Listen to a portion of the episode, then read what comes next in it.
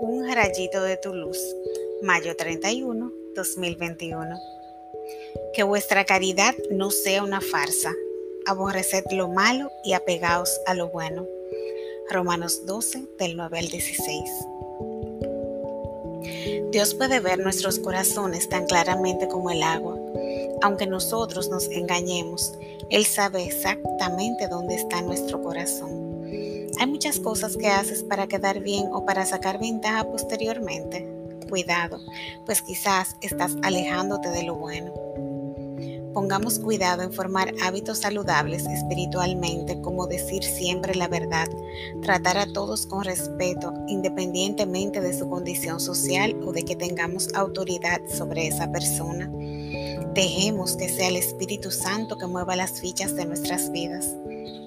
Es mejor quedarse un poco atrás según el mundo para obtener gracias más importantes como la paciencia y la humildad.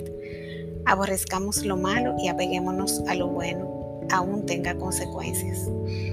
Oremos. Señor, ayúdame a ser íntegro, a dar sin esperar, a mantenerme amando aún en la distancia, a vivir pensando en los bienes de arriba, sabiendo que los de la tierra están en tus manos y que proveerás para mí todo lo que necesito.